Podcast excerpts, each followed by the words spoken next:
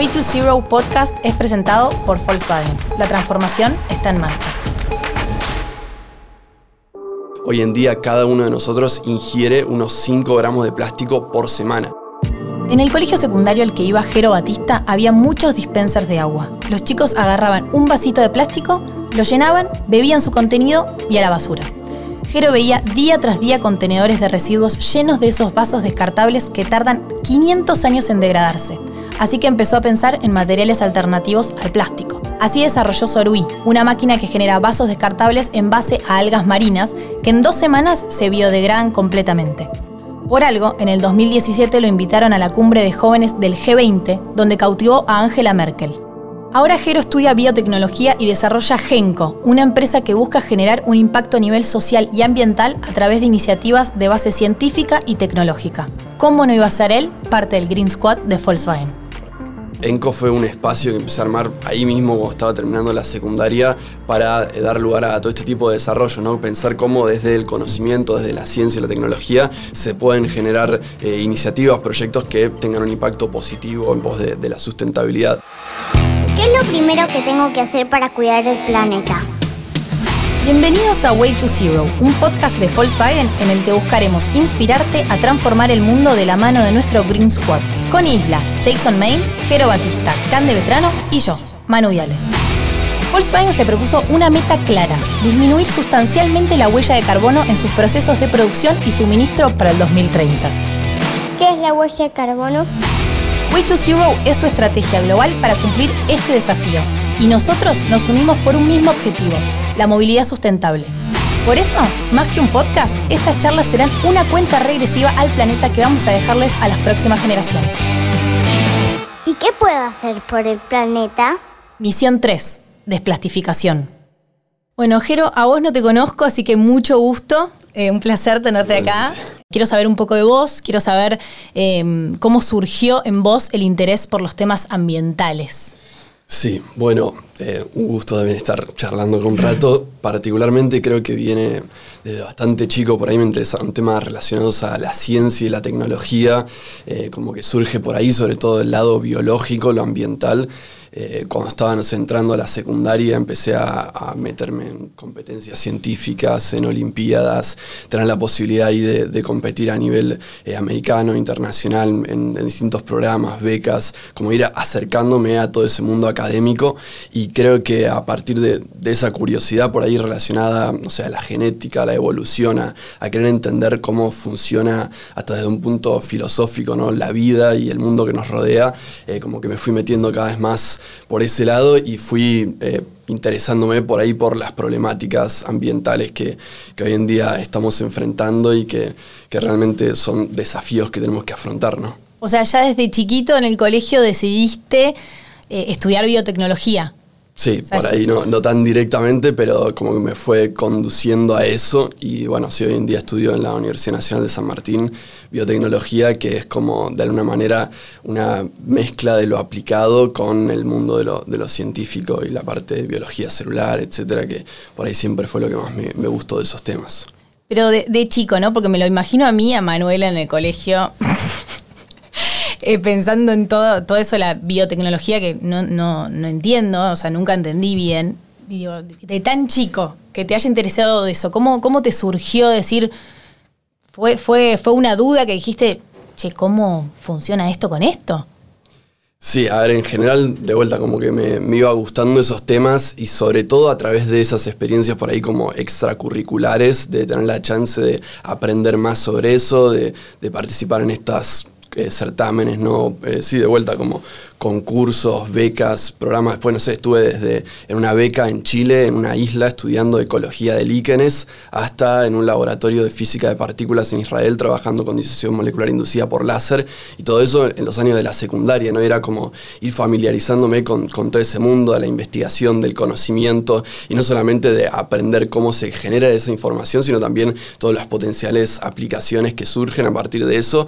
Y entonces, bueno, bueno, como andando ese camino, eh, me fui cruzando sobre todo con, de vuelta, temas como la contaminación plástica, el cambio climático, un montón de temas que uno los empieza a aprender y a, entender más de cerca y también ver cómo podemos generar respuestas para eso y, y soluciones que puedan mejorar la situación que estamos viviendo. Siento que sos como un niño genio. Te voy a hacer una pregunta. ¿Cuáles fueron los cambios personales que decidiste implementar? O sea, ¿cómo arrancaste a hacer los cambios mínimos en tu casa, ponele? Sí, bueno, a medida como que iba conociendo sobre todo esto, no sé, sobre todo el tema de, la contaminación, de los residuos, es como que uno va sumando hábitos y gradualmente vas haciendo cambios en tu día a día que después van generando una inercia que, va creciendo y que no frena nunca, no sé, desde, por ejemplo, lo, primero de todo, tratar de evitar eh, los productos descartables o todo lo que va a generar un residuo, eh, tratar de, comprar productos que no tienen un montón de, embalaje o que no se van a tirar minutos después de que lo, lo terminas de usar eh, y después, por otro lado, bueno, una vez que vos tenés ese descarte, tratar de en tu casa o en los lugares cotidianos poder separarlo, ¿no? esos residuos en origen, para poder, no sé, la mitad de lo, que tiramos habitualmente puede ser compostable, ¿no? residuos orgánicos, que lo puedes poner en una compostera, vuelve a la tierra y ahí ya evitas la mitad de lo que tiras. Después, si separás, no sé, los papeles, cartones, plásticos, metales, limpio y seco, todo eso se puede reciclar y vuelve a la industria, vuelve a tener un valor, ¿no? Entonces, todo eso son como de vuelta pequeños eh, hábitos que uno va sumando y que pueden lograr como ir generando volumen y sobre todo si, si somos muchos los que nos sumamos a, implementarlos. Eh, estoy totalmente de acuerdo con vos y yo soy una, una de esas personas que ah, tiene una compostera hace varios años y trato de mm, inculcarle a la gente por ahí que viene a mi casa y dice, ¿qué es esa cosa que tenés ahí? ¿Viste? Muy, ese, no, no sé, como tengo una compostera bastante linda, digo, pero puedes tener una compostera pueden ser baldes de pintura con cualquier cosa, un pozo totalmente. puede estar en cualquier rincón, en un balcón. Total. Y lo que me parece muy loco de eso, eh, que hace poco vi un documental de, unos, no sé si lo viste, de unos hongos eh, en, una plataforma, que de cómo ese hongo es el que, el que desintegra la, materia orgánica, bueno, claramente vos sabés más que yo, pero cómo desintegra la, materia orgánica y lo vuelve a hacer vida, ¿no? Como, cómo es, como, pones un tomate que se, que se pudre en el compost se hace hongo, ese hongo lo hace tierra y esa tierra vuelve a ser vida otra vez, ¿no? Sí, son como esos ciclos de, la materia, ¿no? De cómo están circulando continuamente y cómo la vida está acoplada a eso en la naturaleza. Y que eso no pasa, por ejemplo, con los plásticos, ¿no? Esos materiales sintéticos que justamente no se biodegradan nunca porque están por fuera de eso. Y bueno, ahí es donde arranca ese gran conflicto que tenemos. Yo creo que lo más difícil es, em, o a la gente por ahí le cuesta un poco más el tema de lavar los plásticos, separarlos ir a tirarlos a lugares, porque todavía creo que no tenemos muy implementado, el yo sí, pero no tenemos muy implementado el tema de...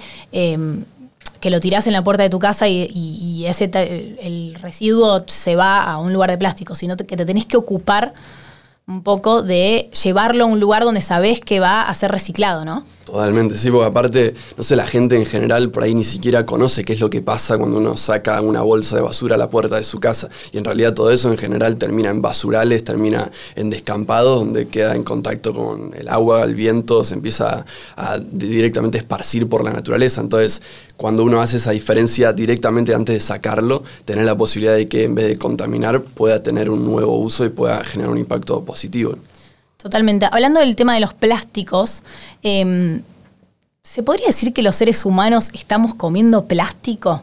Sí, Digo, eh, ¿qué efectos tiene eso en nuestro cuerpo y cómo se puede revertir esta, situación? Sí, bueno, lamentablemente, un poco eso que, contaba, ¿no? El, gran conflicto que tienen los materiales plásticos, que son sintéticos, es decir, que no, no, es, no es que están en la naturaleza, no hay árboles de los que sale plástico, sino que lo que hacemos es, estamos transformando el petróleo, el gas, es decir, materiales que estamos sacando a miles de metros bajo tierra, que se produjeron durante millones de años, lo estamos, lo estamos eh, sacando a la superficie y los convertimos en estos productos plásticos que después no se pueden biodegradar nunca, ¿no? Eso mismo que decía antes, nunca jamás vuelven al ciclo de la naturaleza, entonces literalmente van a durar para siempre.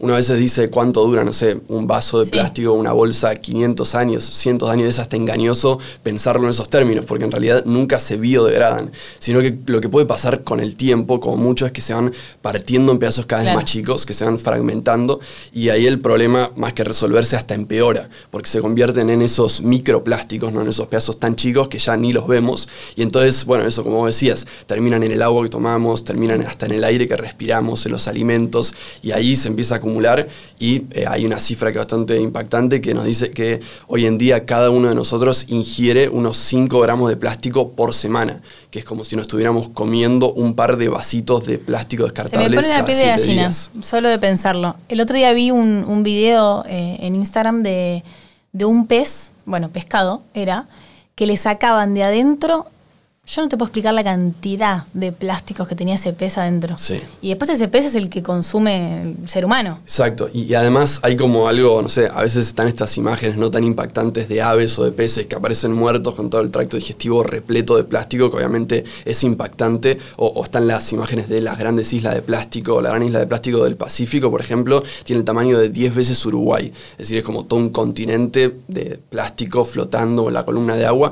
Y eso en realidad es obviamente impactante y nos muestra la dimensión de este problema, pero también hace que lo veamos como un poco lejano, porque nosotros decimos, bueno, yo no me voy a comer una botella de plástico, una bolsa, porque me doy cuenta.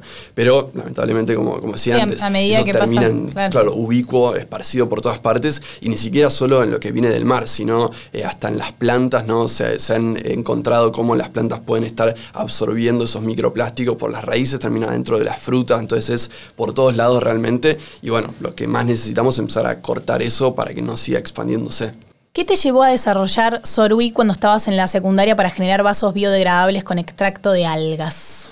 Bueno, un poco justamente ir conociendo de toda esta problemática de la contaminación, pero fue en realidad algo bien cotidiano, particular. Yo estaba en la escuela, en los pasillos, veía todo el tiempo el uso de los vasos en los dispensers de agua. Era, no sé, había tachos de basura al lado de esos dispensers que terminaban todos los días rebalsando de vasos que los chicos habían usado por segundos, a sacar uno, tomar un trago de agua y lo tiraban, ¿no? Entonces era como ver esa práctica tan naturalizada que tenemos por todos lados, obviamente no solo en una escuela, en lugares de comida, de eventos, hospitales, etc. Entonces es como, eh, eso tiene un impacto que por ahí ni somos conscientes. En ese momento eh, hice una estimación y veía que en la escuela nomás estaban tirando más de 600 kilos de plástico todos los años solamente por usar ese producto, ¿no? Los vasos desechables. Dos segundos. Imagínate que eso escala exponencialmente. A nivel nacional tiramos miles de millones de, vasos y globalmente billones. Entonces es como todo ese impacto de algo tan insignificante que parece genera un, daño enorme al ambiente y que ni siquiera lo, lo tenemos como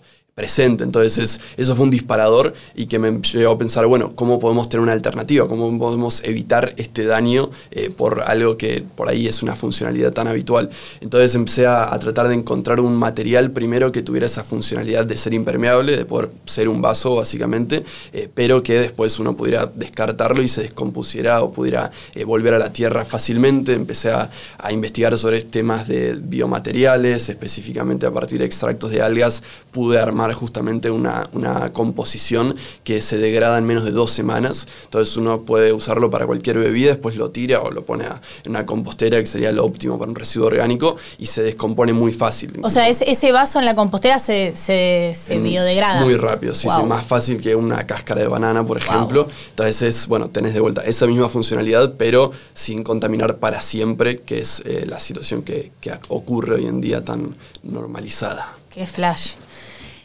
Te una, tengo, una duda, ¿no? Porque vos sos, ¿cuántos años tenés? 23. 23, sos chico.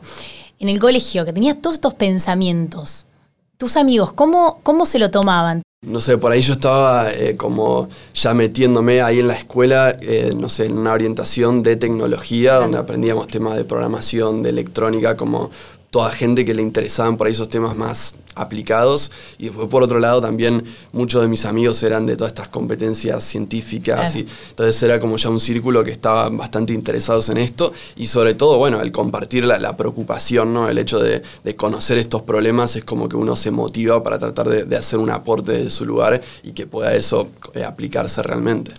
Porque en, en la generación, o sea, vos serías una generación más abajo mía, bueno, un poquitito sí, pero yo a, a tu edad me pregunto qué hacía yo a los 18 y estaba en Narnia. O sea, ni a patada estaba pensando en, Yo igual siento que estamos evolucionando y que hoy tenemos otro- otros pensamientos, otras ideologías y vamos empatizando un poco más con el medio ambiente, con, con- los animales, con, con todo, con todo lo que es también en cómo vamos a, a dejar el planeta el día de mañana para las generaciones más atrás. Eh, y creo que evolucionamos un montón a lo que yo, a, a mis 18 años, no eran tus 18 años y me imagino que los de 18 años de ahora vienen Sí. veloces y, y co- y con otra cabeza. Em, ¿Cómo funciona Genco, eh, la empresa que lideras?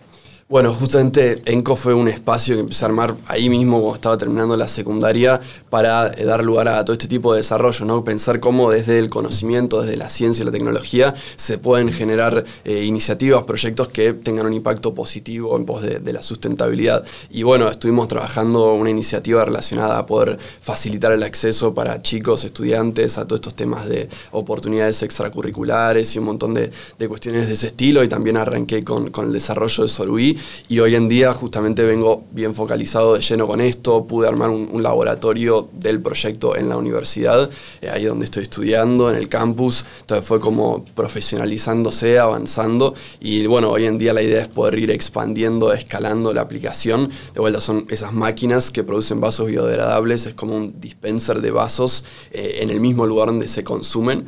Y entonces, bueno, a partir de eso tratar de, de lograr ese impacto ¿no? que se busca, sobre todo con esta problemática de los desechables plásticos. Estoy flasheada con todo lo que haces, no lo puedo creer. ¿Cómo te involucraste con la campaña Argentina no descarta? Bueno, justamente cuando venía metiéndome con, todo este tema de los plásticos, de los residuos, eh, cuando entré a la universidad también empecé a un, grupo de investigación sobre la gestión integral de los residuos, eh, no solamente pensando en la tecnología, sino también por ahí desde una perspectiva hasta antropológica de cómo funciona todo el sistema de, la gestión, ¿no? de los gobiernos, de las empresas, de la gente, la concientización. Y fue como tratar de ampliar un poco el espectro de acción y en ese momento es como que empecé a pensar, bueno, de qué forma se puede abordar este mismo problema, pero eh, también involucrando a, a, la gente en general, ¿no? Como uno iba compartiendo este mensaje eh, a partir también de la difusión que se iba generando del proyecto. Entonces, Argentina no descarta es básicamente una campaña legislativa que apunta a ir logrando regulaciones progresivas de los descartables plásticos, es decir, poder que de acá a un tiempo se vayan prohibiendo los productos desechables de plástico, no sé, bolsas, sorbetes, los cubiertos de plástico, vasos, platos, que en algunos casos hasta son innecesarios no sé, un revolvedor de café de plástico. Sí, y en otros casos tenemos alternativas, los productos reutilizables antes que nada, y todos estos biodegradables que van surgiendo. Entonces tiene como dos ejes centrales. Uno es a nivel nacional, tratar de lograr una ley que va avanzando en el Congreso, que de hecho a fines del año pasado logramos la aprobación en la Comisión de Ambiente de Diputados, y bueno, es un camino largo, pero que se va transitando. Y por otro lado también en los municipios, ¿no? cercano a cada comunidad, en, las, en, pueblos, ciudades, en, en todas las localidades, eh, poder implementar esto a través de ordenanzas y ya van más de 40 municipios que lograron aprobar este tipo de, avances en Argentina, entonces tratar desde los dos, eh, los dos extremos eh, ir avanzando con esto y que pueda ser algo que la gente se lo apropie y que se siga multiplicando. En todo este trayecto de, de que vos fuiste chico y decidiste encarar como este camino, ¿te ha pasado alguna vez de decir, de tener obstáculos, de que te digan que no a cosas y frustrarte y enojarte y llorar y la impotencia de que las cosas no salen. Me imagino que a lo largo de todo este camino tuviste momentos en los que dijiste largo todo. Sí, bueno, la verdad es que sobre todo, no sé, desde, desde la perspectiva científica es como que está siempre esa incertidumbre, ¿no? De que nunca sabes qué va a pasar, porque no tenés la respuesta a la pregunta que vos te estás haciendo. Todos estos proyectos es como, obviamente, uno le pone todo el empuje, pero nunca sabes si va a lograr eh, el resultado que uno quiere. Entonces, por ahí, como que tratar de siempre ir para adelante y estar más motivado con el problema que uno quiere resolver que con la propia solución que a uno se le ocurre, que puede ir mutando, que puede ir variando, pero siempre para adelante con eso, eh, como focalizando en, cuál es el, tema que uno le preocupa, ¿no? En este caso, no sé, la contaminación plástica, pero también tiene todo un impacto en la gestión de los residuos, en cómo eh, eso daña a poblaciones que están muy cercanas a esas zonas contaminadas, es decir, tratar de ir encontrando eh, eso que a uno lo mueve para que siempre vaya siguiendo para adelante sin importar por ahí los obstáculos o las dificultades que van surgiendo en el camino. Igual no siento que seas una persona que baje los brazos fácil. Hay que seguir. Hay que seguir.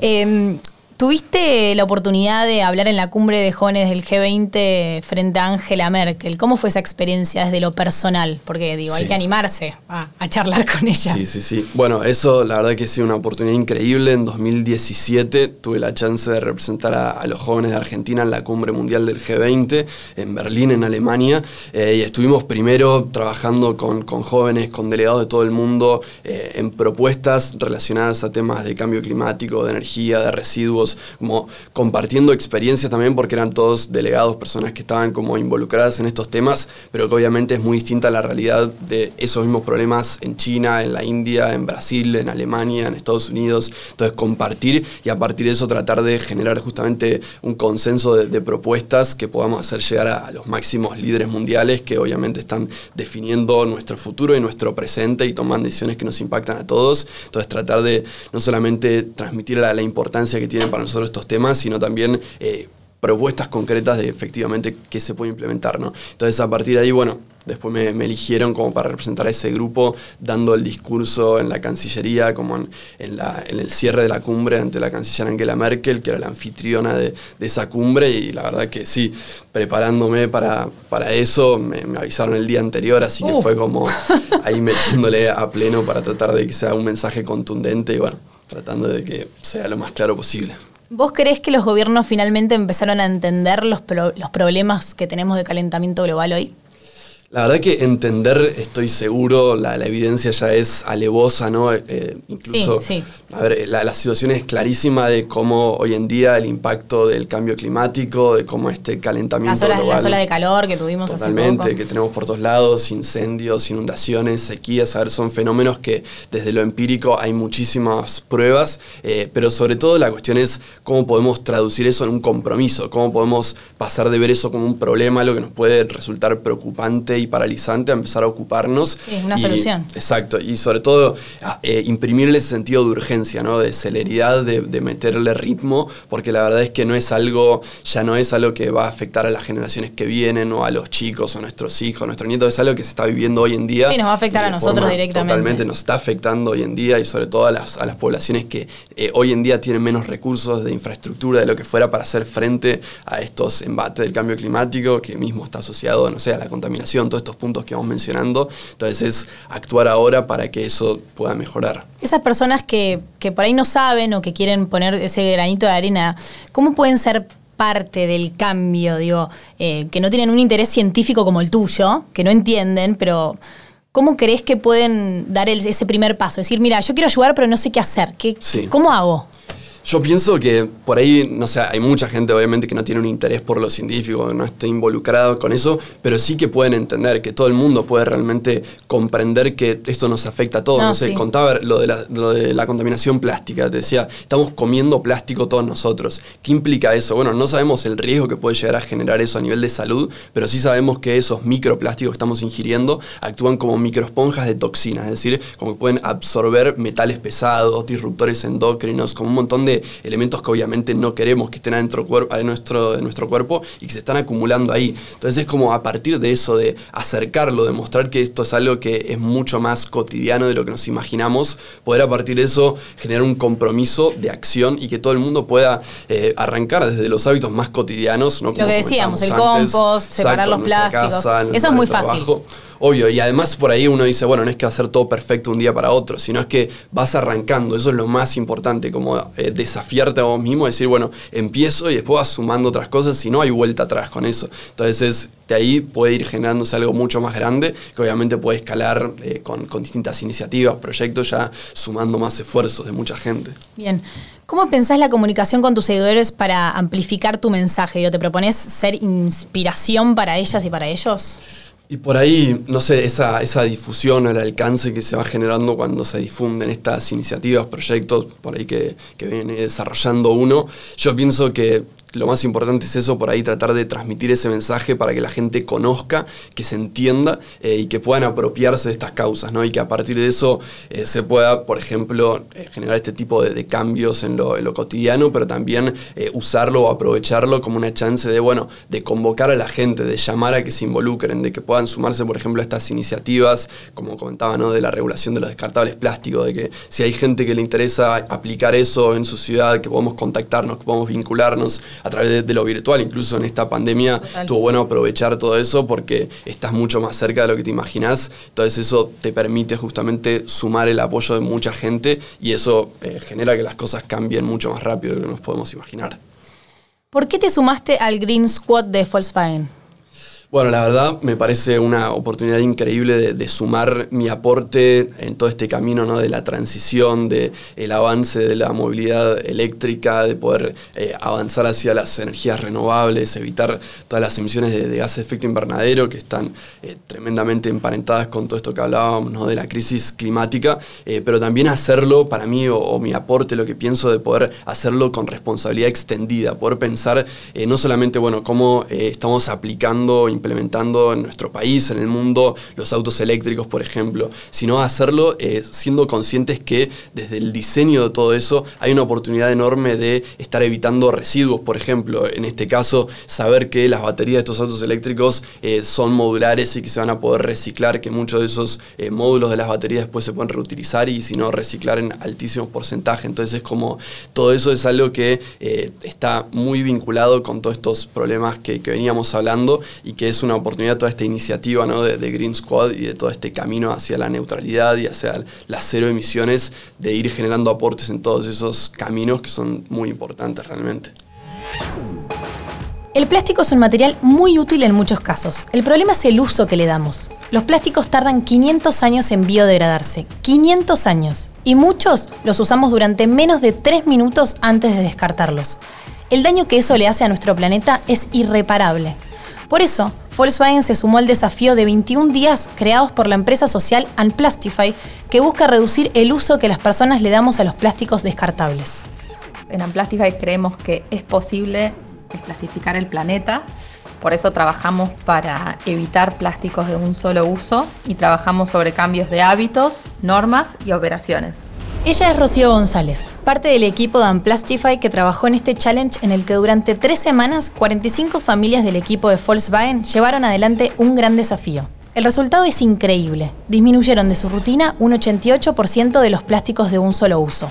El resultado de este desafío Unplastify que hicieron en Volkswagen fueron el top 3 de los plásticos elegidos para evitar fueron las bolsas, las botellas de bebida y el film plástico y en tan solo 21 días, entre todos los participantes, alcanzaron un 88% de reducción de los kilos de plástico de este objetivo que eligieron eliminar. ¿Hay más acciones programadas por Volkswagen para ayudar a desplastificar el planeta?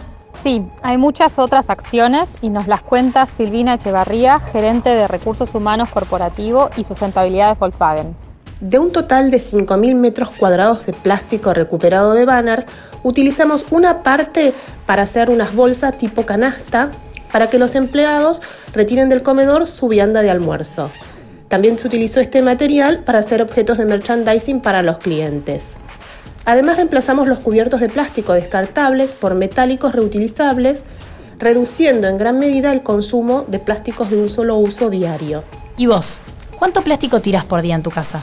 ¿Necesitas ese envase descartable? ¿Esa botellita? esa bolsa? Para saber más sobre el programa de desplastificación de Volkswagen, entra a www.volkswagen.com.ar. Bueno, ya hice muchas preguntas por hoy. Es hora de pasarle la voz a otras generaciones. Arrancamos este episodio preguntándonos cómo será el planeta que les dejaremos a las niñas y a los niños de hoy.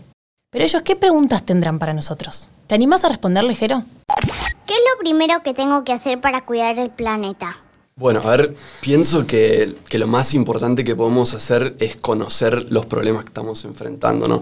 Eh, que no hay, no hay forma justamente de poder resolverlos si no entendemos eh, qué es lo que estamos generando, ¿no? Los residuos que nosotros producimos, eh, las emisiones de gases de efecto invernadero, el cambio climático, que obviamente son cosas que por ahí las podemos entender realmente muy fácil, que hay muchísimo material. Entonces eso es lo más importante para mí y sobre todo desde los más jóvenes, de los más chicos, siempre está a nivel generacional como ese empuje de cuestionar cómo funcionan las cosas, ¿no? De preguntarnos. Preguntar, claro. Claro, exacto, de cómo podemos cambiar para mejor. Entonces eso creo que es lo más importante de todo. Y a partir de ahí, bueno, actuar justamente. Y que igual para mí es importante decir que eh, esto no es solamente algo que queda en las nuevas generaciones, ¿no? Porque muchas veces se dice, los más chicos tienen más conciencia, entonces las cosas en adelante van a estar mejor y no alcanza solamente con eso, necesitamos como un compromiso hoy en día transversal, con una solidaridad intergeneracional que haga que ya desde hoy puedan cambiar las cosas para mejor y no esperar a que todo esto se complique para realmente actuar.